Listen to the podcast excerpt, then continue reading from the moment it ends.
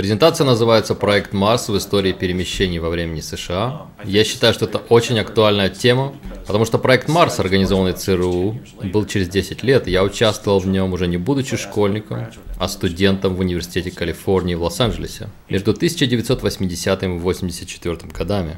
В первой части я подчеркиваю, что я веду кампанию раскрытия правды с двумя целями. Первое – это рассказать всему миру, что мы достигли способности путешествовать во времени к 1970 году. И вторая – это раскрыть несколько фактов о Марсе, что он населен, что мы отправляем туда американских хрононавтов уже более 30 лет, и что у нас там есть колония. И при этом большинство людей не осведомлены об этом. Я считаю, что это фундаментальное право людей и часть общего наследия человеческой расы знать, что мы установили контакт с другой планетой и ее человекоподобными существами и животными, и что у нас есть право, как глобального общества, участвовать в принятии решений в этот эпохальный момент нашей космической истории. Но вместо этого мы сделали то же самое, что с перемещениями во времени. Правительство США Засекретили это даже от самих участников. Я не был первым, кто выступил с этим публично, но Майкл Сирелф и Артур Нойман, выступившие под псевдонимом Генри Дикон в проекте «Камелот», выступили первыми. Затем выступил я, затем Уильям Брэд Стиллингс, Бернард Мендес и, конечно, наш друг Лора Магдалина Эйзенхауэр выступила и рассказала, что в 2006 и 2007 годах ее приглашали отправиться жить в колонии на Марсе. Давайте я скажу кое-что. Потомки американских президентов обычно не касаются текущих политических тем. И Лора выступила вперед, и это было очень смело. Она прямо рассказала, что ее приглашали в колонию на Марс. И, конечно, эта тема вызвала массу споров. Поэтому я всегда благодарю Лору за ее смелость, каждый раз, когда рассказываю о программе прыжковых комнат или телепортации на Марс. Итак, часть вторая. Что такое программа прыжковых комнат ЦРУ? Во-первых, следует сказать об оккультных корнях Соединенных Штатов Америки. Я только что записал интервью для ГАМ ТВ в городе Болдер в Колорадо, и к моему удивлению меня встретил там уважаемый исследователь Джей Вайднер – знаете, это было чувство неверия, когда вы не ожидаете встретить кого-то в каком-то месте.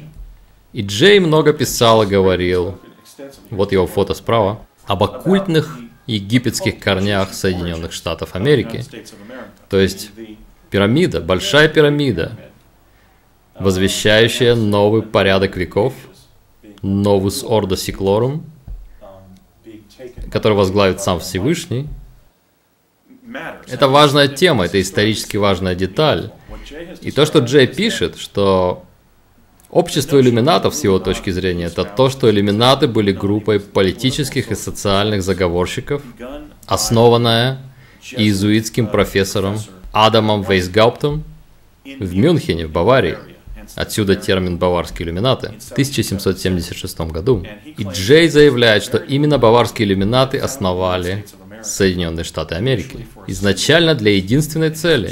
его исследования показали, что этой целью было не что иное, как возвращение землян обратно на Марс. До катастрофы около 9500 года до нашей эры, когда в Землю и Марс врезалось что-то из космоса, это могли быть обломки от взрыва сверхновой в созвездии Паруса, это могла быть атака инопланетной цивилизации, это могли быть обломки еще какого-то космического тела.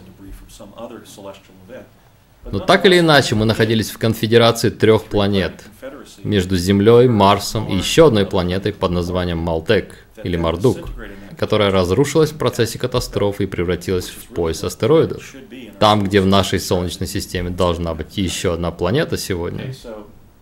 И главная мысль Джея, что иллюминаты не просто создали США, но и главной целью было создать достаточно развитую цивилизацию, чтобы вернуть нас на Марс. И это было бы очень ценно, потому что Марс находится на нерегулярной орбите к Солнцу, и при этом с нами, с Землей, на регулярной орбите вокруг нашей звезды. Если мы поместим землян на обе планеты, и в одну из планет вдруг что-то ударится, она будет повреждена или уничтожена, то члены нашей расы останутся на одной из двух планет, будь то Земля или Марс. Так что это без сомнения важнейший вопрос космической безопасности для нас. Еще один момент, который я хочу отметить перед тем, как рассказать о программе прыжковых комнат на Марс. Умнейший исследователь уфологии Ричард Долан, который написал несколько блестящих книг о сокрытии феномена НЛО, потрясающий человек. Он предупредил нас о появлении отколовшейся цивилизации. Цивилизации, при которой некоторые люди отправятся в космос, но большинство не будет иметь к нему доступа. Что группа инсайдеров будет находиться на высочайшем уровне технического развития, и что эти достижения будут держаться в секрете от населения, которое даже не будет знать об их существовании. И что мы превратимся в дисфункциональную цивилизацию, управляемую неким жреческим классом из инсайдеров. И продолжая мысль Ричарда Долана, я заявляю, что это уже произошло. Задумайтесь. Я не буду здесь критиковать Барака Обаму. Он на самом деле неплохой человек. Я с теплом вспоминаю нашу работу с ним в программе прыжковых комнат. Мы телепортировались вместе с ним. Тогда у него была его индонезийская фамилия, его звали Барри Саторо. Задумайтесь о том, что Барак Обама был избран на высшую должность самой передовой страны на планете, и люди, которые избирали его, даже не были осведомлены о том, что он был ветераном секретной космической программы. Конечно, он не ответственен за это, нас поместили в проект, не особенно нас спрашивая. Мы не просили, чтобы нас поместили в проект, но Барри имеет такое же прошлое, как у меня, в котором мы были помещены во вспомогательный проект секретной космической программы. У нас было несколько прыжковых комнат на Марс, и они отправляли туда землян.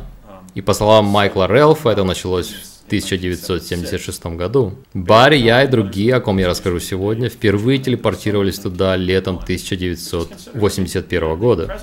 Просто задумайтесь, президент это важная должность. Он не просто президент США со всеми законами, которые он подписывает, со всем бюджетом. Он также верховный главнокомандующий самой сильной армии в мире и он высший руководитель самой сильной страны, и по сути на сегодня однополярного мира, который сегодня однополярен, но может стать мультиполярным, когда Россия, Китай, Индия и Бразилия усилятся еще больше.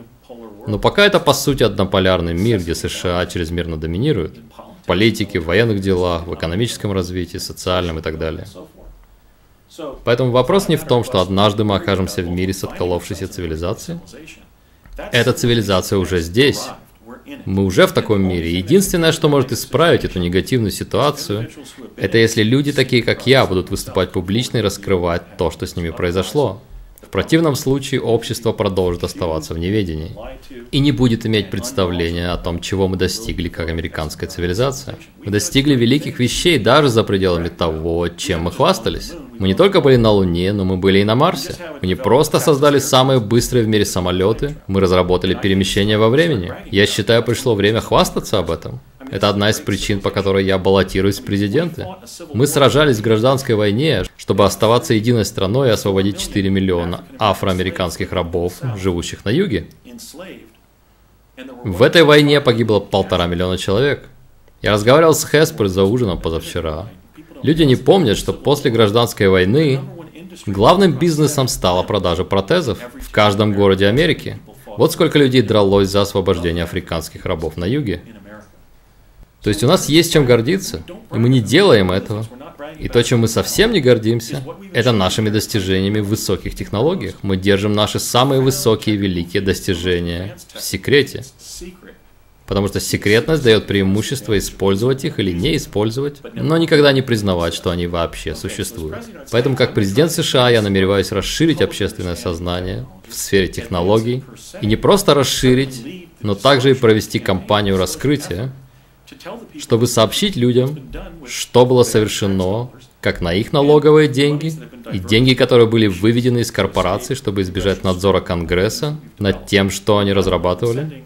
Мы не только перемещали взрослых и детей в пространстве и времени разными способами с 1970 года, но мы создали колонию на Марсе и при этом все еще говорим о приземлении на Луну через 44 года после факта. Итак, мы уже живем в мире с отколовшейся цивилизацией, и я лично не хочу, чтобы будущие американцы жили в стране, где лишь небольшая группа ученых, чиновников правительства, астронавтов и хрононавтов знает, чего мы достигли и что мы уже делаем. Марсианская программа должна была стать таким же громким достижением, как наше приземление на Луну, но была положена под сукно, и я вытаскиваю ее из-под сукна. Я рассказываю всем, удалось ли мне это, да. У меня было полтора миллиона уникальных радиослушателей только от пяти моих эфиров в программе «От берега до берега» с Джорджем Нури. Когда меня брал интервью талантливый мексиканский журналист Хайме Хосе Мусан, это мексиканский Майк Уоллес, это посмотрели 10 миллионов человек. Там я подробно рассказывал о марсианской программе. Это видели 10 миллионов мексиканцев и 40 миллионов жителей Латинской Америки, сразу после одного из самых важных футбольных матчей в мире. Итак, информация пошла в массы, и меня еще не убили, поэтому очевидно, есть большая группа внутри тайного правительства США, которая считает, что эта информация должна быть опубликована, а не сокрыта. Итак, я упомянул, что служил с Барри Обамой в программе прыжковых комнат на Марс. Он был с нами в группе подготовки в колледже Сискию в Калифорнии в 1980 году. Подготовку вел Эд Деймс. Это было подтверждено мной, Уильямом Стиллингсом и Бернардом Мендесом. Мы жили пару дней в комнате в общежитии там в колледже, перед тем, как нас перевели в мотель Финляндия в Шаста-Сити, возле горы Шаста. Мы иногда встречались по адресу бульвар Северная Сепульведа 999 в Нью-Йорке, где находилась прыжковая комната на восточном побережье. И мы иногда были в прыжковой комнате вместе. Обычно там было по два человека в расчете необходимого объема кислорода. Мы прыгали либо в одиночку, либо с еще одним членом команды. И мы были на поверхности Марса вдвоем, а также под руководством Бернарда Мендеса во время исследовательских прыжков. Так же, как я иногда был в команде с Кортни Хантом, как командиром и Уильям Стиллингсом. То есть они ставили более опытных ребят с молодыми в одну команду. И меня иногда ставили в команде с Барри во время исследовательских миссий на поверхности Марса. И позже мы поговорим об этом подробнее, но возникает вопрос, почему они привлекли минимум одного, возможно двух будущих президентов в одну марсианскую программу. И мы поговорим об этом в перерыве, потому что есть много вариантов ответов. Что они просто адаптировали нас к стрессовым ситуациям, что программа должна была разрастись для того, чтобы президент объявил бы о существовании марсиан, подобных нам в будущем, чтобы они могли мигрировать на Землю, где условия гораздо более пригодны для жизни. Что тема Марса станет важной темой при одном из президентов, мы не знаем. Но они привлекли минимум одного будущего президента, и они сообщили мне также, что я буду президентом во время подготовки летом 80-го. То есть похоже, что два будущих президента были вовлечены в это. И они действительно рисковали нашими жизнями в процессе, так что это явно было важным приоритетом. Итак, вчера я рассказывал о проекте Пегас, в котором я был с 1968 по 72 годы. То им руководила DARPA, Управление перспективных исследовательских проектов, которая разработала оружие для программы «Звездные войны» и подарила нам сеть интернет. Я думаю, что скорее всего тот факт, что я был так глубоко вовлечен в проект Пегас с 7 до 11 лет, даже с 6 до 11 лет, это мое фото в пятилетнем возрасте в детском саду. Я думаю, это было основанием для привлечения меня в марсианский проект. Я, наверное, считался ветераном пространственно-временных перемещений к тому времени. Но я не знаю. Нам не сказали, почему именно нас привлекли к участию в этой программе. Вчера я рассказывал, как в проекте Пегас мы занимались работой с удаленным видением, и мы искали Джона Маккейна и другие цели, вращение, когда нас вращали спиной к центру со скоростью 33 вращения в минуту, и мы выходили из тела, для исследования матрицы, как они это называли. Мы говорили о кресле Монтока, которое Хеспер и я оба испытали в школьном возрасте, с разницей в 10 лет между нами, и о том, как сзади на нем был магнитный преобразователь, и мы астрально проецировались в свое будущее, как было со мной, или я смотрел на внешнюю передачу изображения моих мыслей на видеодисплее, сидя в кресле Монток, 1979-80 годах, когда я был на первом курсе в университете в Сан-Диего до перевода в университет в Лос-Анджелесе. И Хеспер говорил, я думаю, мы не все еще обсудили даже, о том, что ты считаешь, что к тебе также был подключен терминал с видеодисплеем. Но женщина, которая вела процедуру, не показывала его тебе, она как бы вела тебя в твоем исследовании будущего. Да, зная, что когда к моменту, когда ты был там, ты смотрел видео перед собой, я догадываюсь, что когда она выходила из-за моей спины, что за мной тоже был экран. Да, и она как будто смотрела на что-то. Да, она что-то явно делала, может быть, управляла и направляла меня. Да, преимуществом кресла Монтока было в том, что путешественник во времени оставался в кресле, а его сознание отправлялось в будущее. И они могли буквально направлять человека. Я рассказывал вчера, что после миссии они беседуют с тобой, например, где ты был? Я был в своей квартире в Ванкувере, в штате Вашингтон. Что происходило? Телевизор работал. Кого показывали по телевизору? Президента. Что он делал? Он проводил обращение о положении страны. Кто был президентом? Барак Обама. Вот так. И преимущество такого управления сознанием, которое, похоже, происходило, когда она одна смотрела на экран, в том, что если ты оказывался в своем доме в будущем, она могла сказать тебе «иди к телевизору». И к тому времени они уже 10 лет использовали детей в работе на кресле Монтока.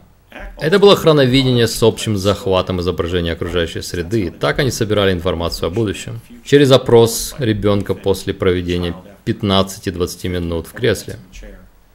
И также, когда я начинал, мы не делали выход из тела, я просто сидел в кресле, и они просили меня отправиться в будущее, в конкретный период, и это появлялось прямо на экране, то, о чем я думал. И тогда я сообщил именно Билла Клинтона и Алла Гора, как президента и вице-президента, и их два срока перед сменой века. И это уже 13 лет назад на сегодня. Так что, вот мы имеем из свидетельств Хеспера меня подтверждение того, что кресло Монтука существовало или существует, что они использовали детей школьного возраста для работы в нем, и что на тот момент технологии позволяли делать так, чтобы использовать кресло как хроновизор, чтобы оператор кресла отправлялся туда, куда им было нужно в своем будущем. Так мы говорили об этом.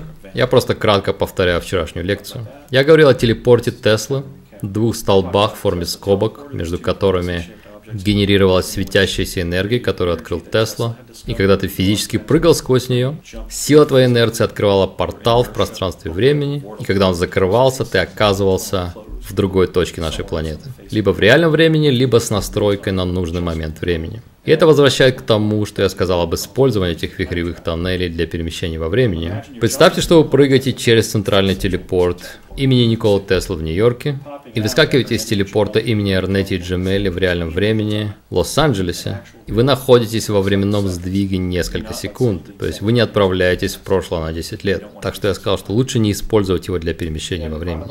И хроновизор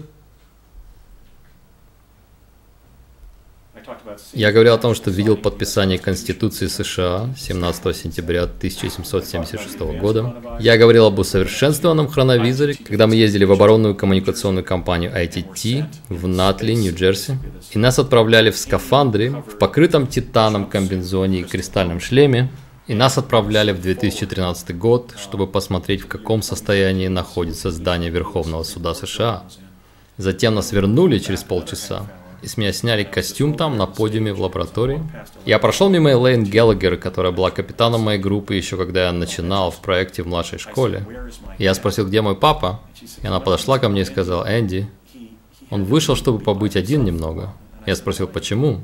И она сказала, это трудно описать, но когда мы включили кристаллический генератор, который проецировал голограмму, и он был гораздо ярче, чем даже тот, который мы видели в Морристаун, она сказала, что вы все растворились в воздухе, и твой отец подумал, что тебя больше нет.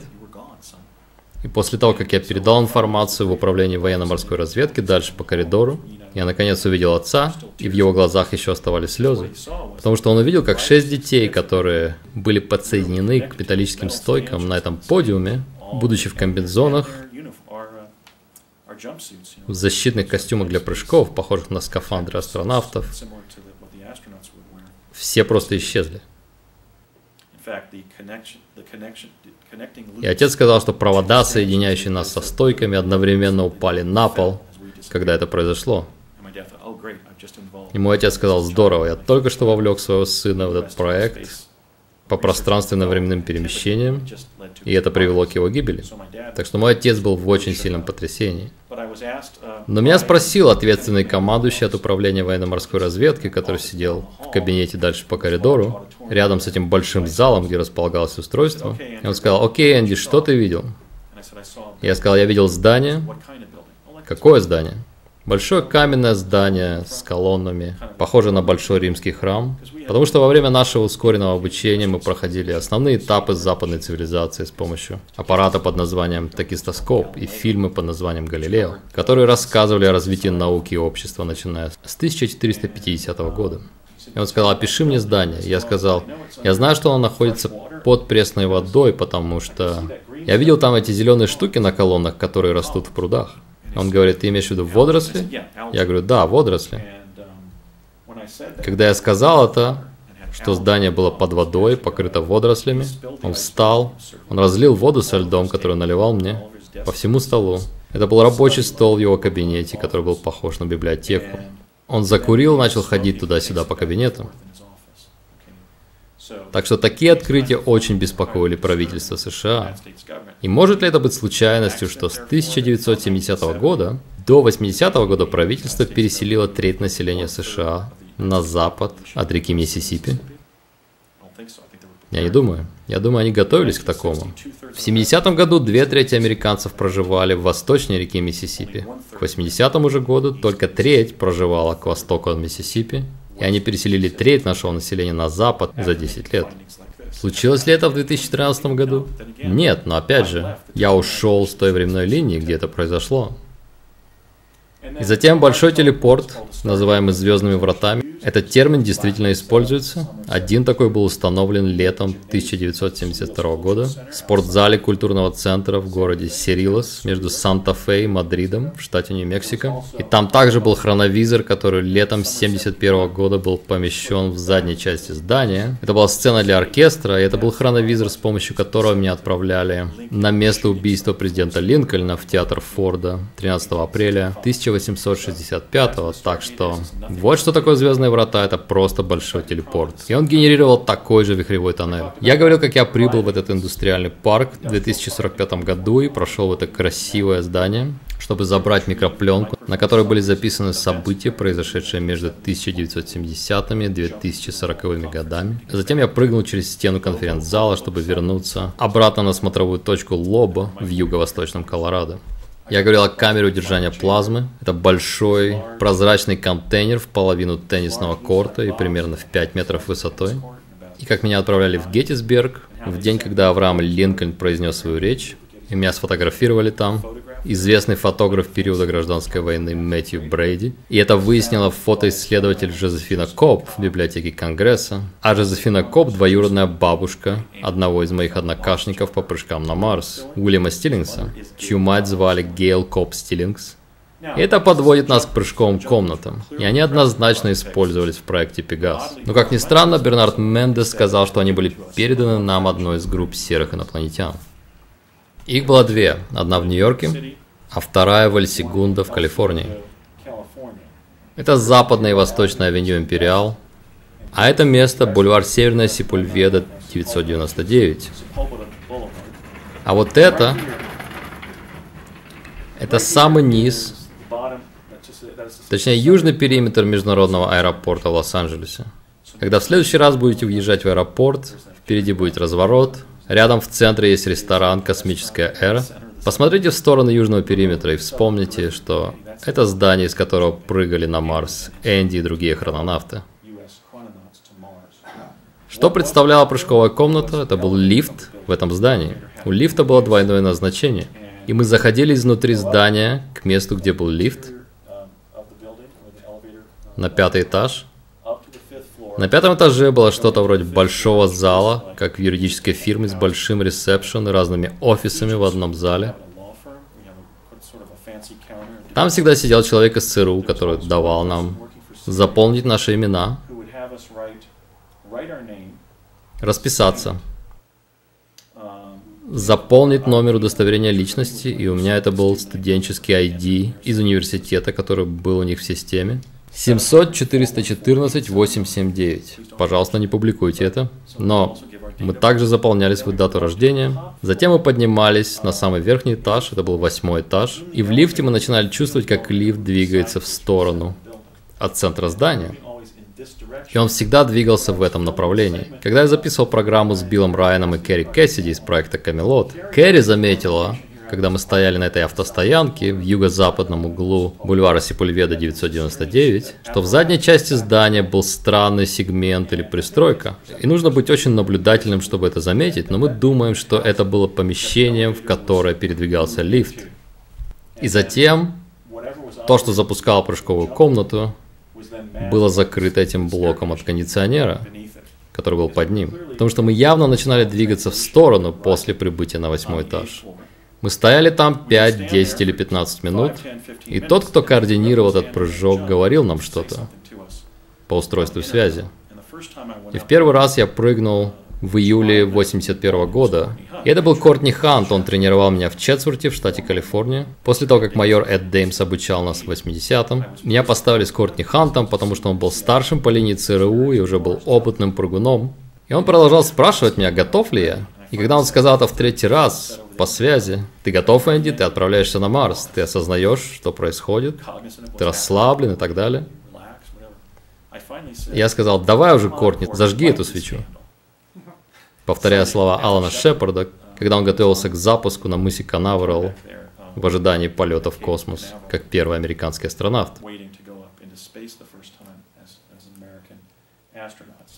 Я, наконец, был отправлен на Марс после долгого ожидания. Прямоугольный или похожий на ящик лифт затем превращался в цилиндр.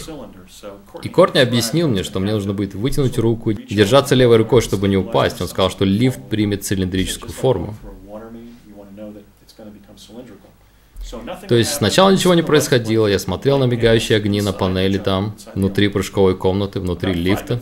Примерно через пять минут я увидел, как этот прямоугольный лифт превращается в цилиндр, а потолочная часть теперь направлялась вперед, в конец цилиндра, где можно было видеть кротовую нору, как на фото справа. И эта энергия усиливалась, иногда доводила тех, кто прыгал до тошноты где-то на отметке 10 минут. Это была максимальная перегрузка из-за всех торсионных эффектов, потому что не только сама комната, но и мы вместе с ней переворачивались в процессе.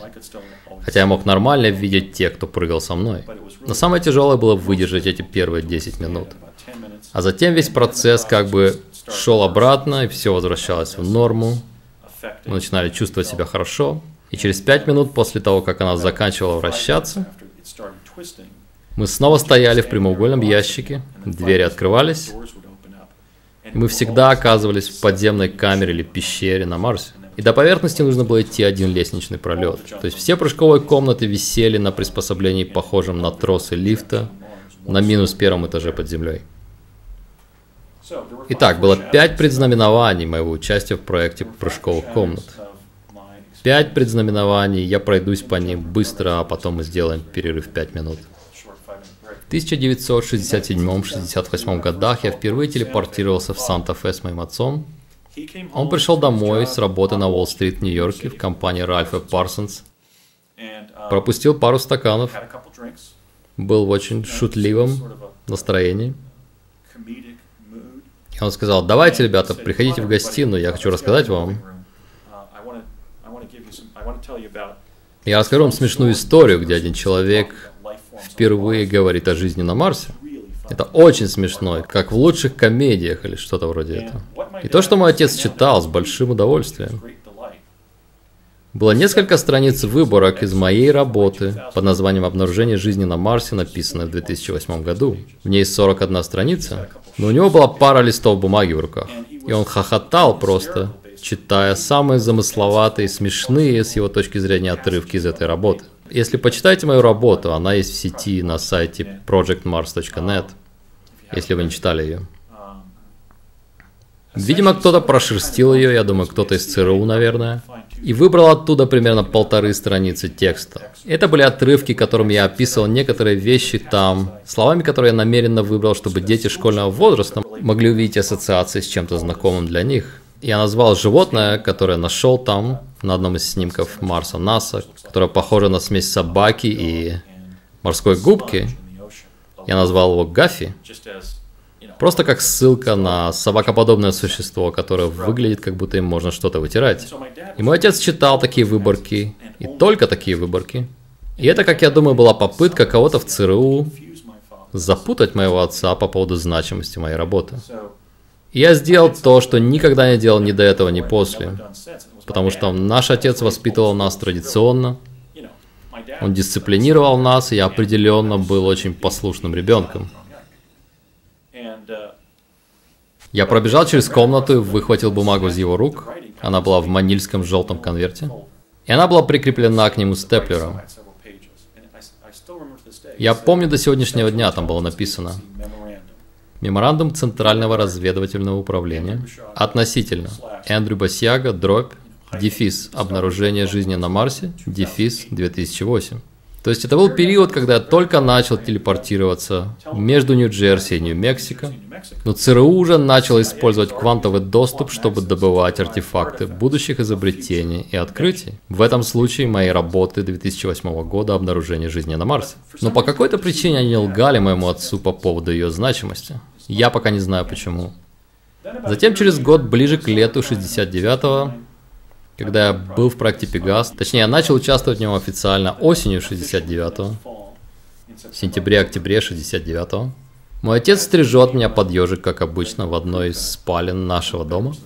Затем идет к своему дипломату с работы, вытаскивает манильский конверт со шнурком и восковой печатью, разматывает шнурок, печать уже была вскрыта до этого, и он вытаскивает вот этот снимок. И это один из первых снимков, которые я раскрыл с человекоподобными существами на Марсе. Этот снимок сделан в центре хребта Циолковского, который находится в западной долине холмов Колумбия, в кратере Гусева на Марсе. И через проектор PowerPoint здесь все немного размыто. Но он показывает гуманоида, вот задняя часть его головы, задняя часть его туловища, можно видеть его правую подмышку здесь. И на оригинале здесь видна рука. Он общается с гуманоидами поменьше, возможно, детьми. На нем штаны, которые надеты выше, чем обычно носим мы, сантиметров на 5 на пояснице, с коричневым ремнем, а его ноги либо под землей, либо в воде, либо он стоит на коленях. Это первый снимок гуманоидного существа на другой планете, который был опубликован на Земле. Я опубликовал несколько таких в моей работе 2008 года. Я провел весь 2008 год, изучая один снимок Марса от НАСА, номер PIA 10214. Я обнаружил многие десятки форм жизни, и древних артефактов только на одном том снимке. Как будто они делали снимок поверхности Марса, и там были люди, которые расположились там с кемпингом, ловили рыбу, и все попали на снимок. Это очень богатый на находки снимок. Итак, мой отец показывает мне этот снимок в 69 году, и он говорит, посмотри на это, Энди. Я говорю, что это? Он говорит, это марсианин. Я говорю, в смысле марсианин? Он говорит, человек как мы, только на планете Марс. Я говорю, правда? Он говорит, да, правда. И угадай, кто обнаружит это в будущем. Я говорю, кто? Он говорит, ты. Я говорю, правда?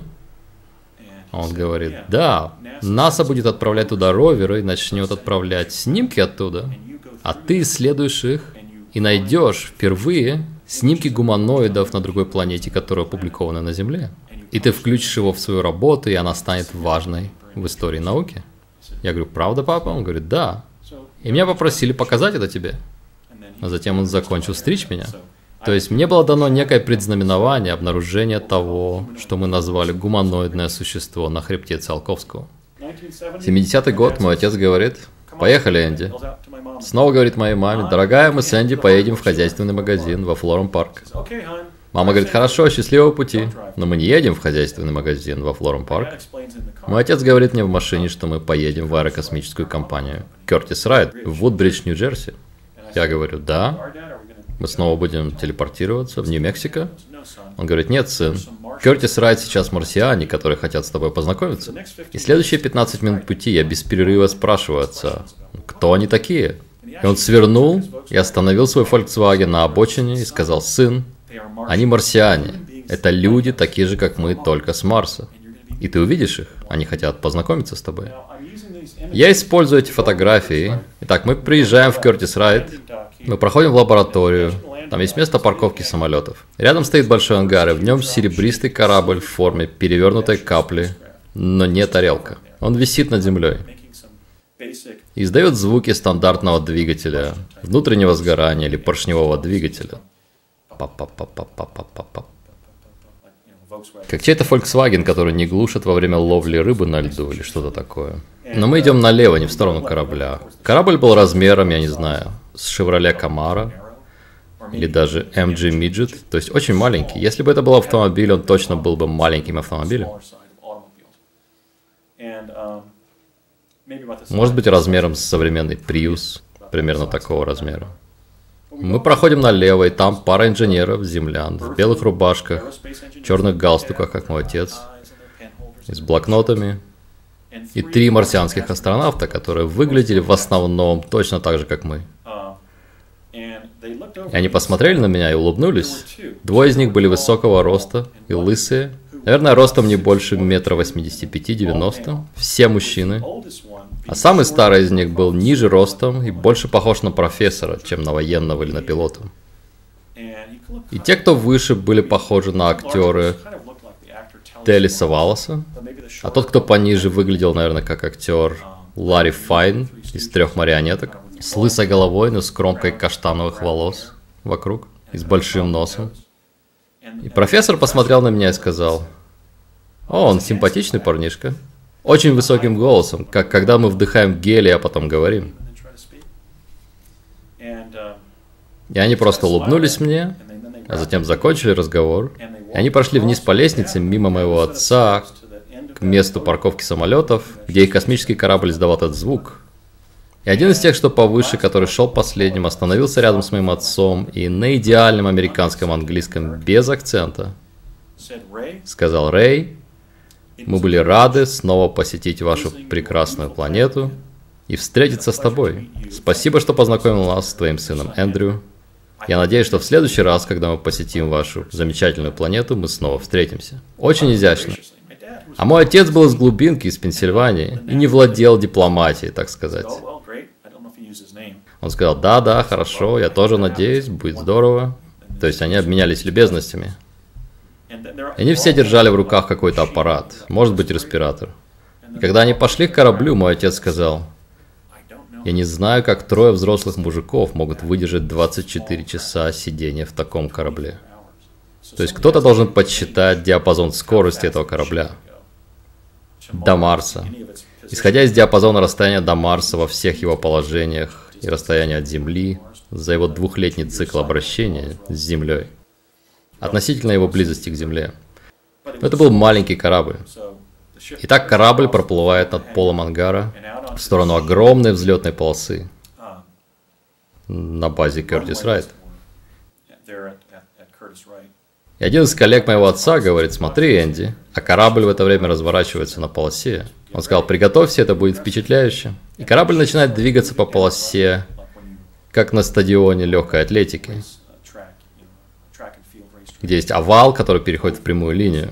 Он делает поворот и выходит на прямую, и он взлетает вдоль полосы с такой скоростью, что мне, как восьмилетнему ребенку на Земле, показалось, что он разлетелся на искры. Это была просто вспышка серебристого света. И исчез в небе.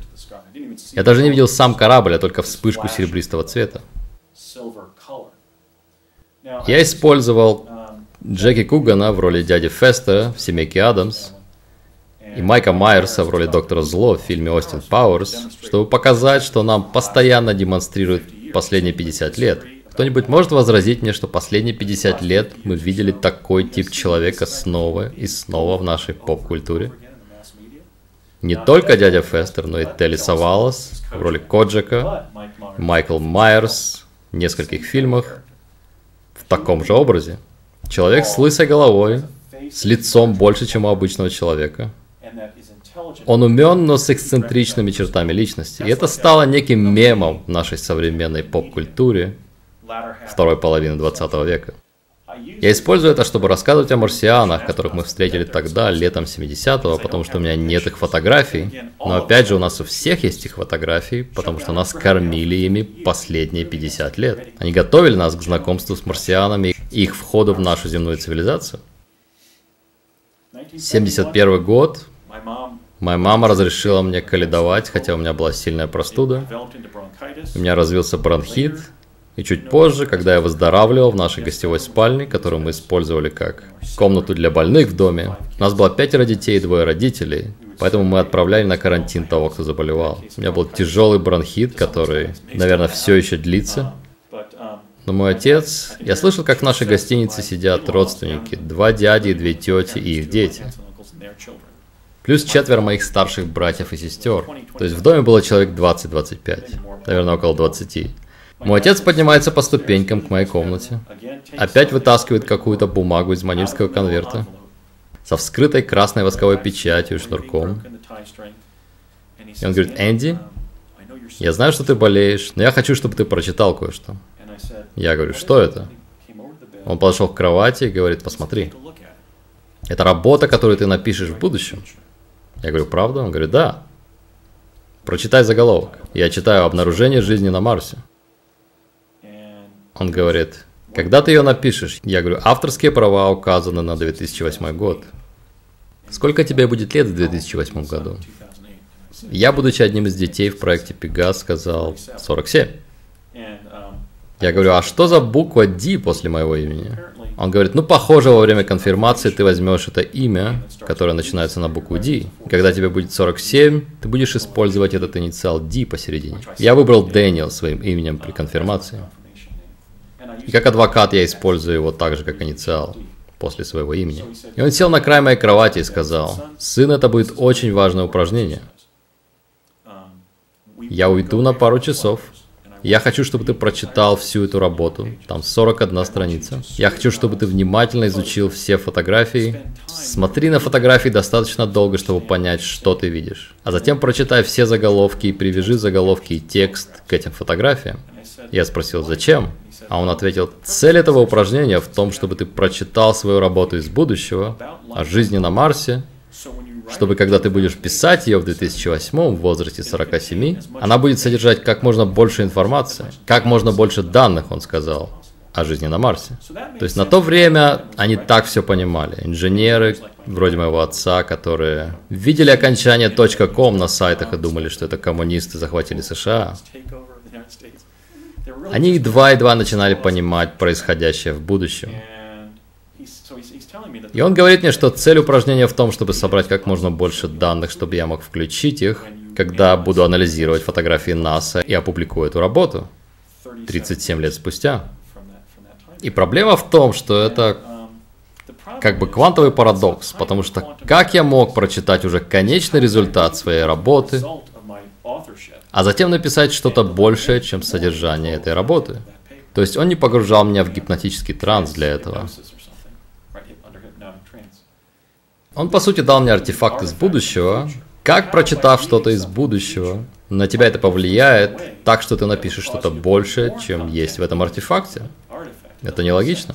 Но опять же, это недостаточное понимание ретро и прото причинностей, которые они пытались исследовать тогда.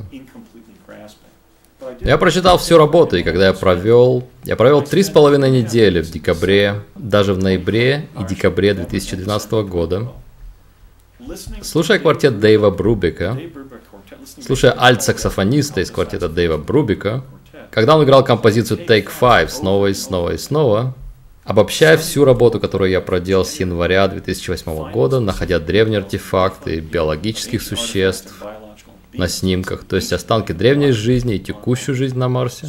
И в какой-то момент во время метели, тогда в городе Портленд в Орегоне, я сидел в маленьком доме на улице Рассел в Портленде. Я по сути погрузился в транс с помощью Take Five. Когда я спал с 6 утра до 12 дня, а потом работал 12 часов в день над исследованием. Я просто был не в себе. Я вышел из дома, Пошел на почту и отправил эту работу председателю общества National Geographic Джону Суини. Когда я вернулся с этого похода на почту, длиной, может быть, в полтора километра всего, я проверил свой уровень сахара натощак, и он был 99 посреди дня.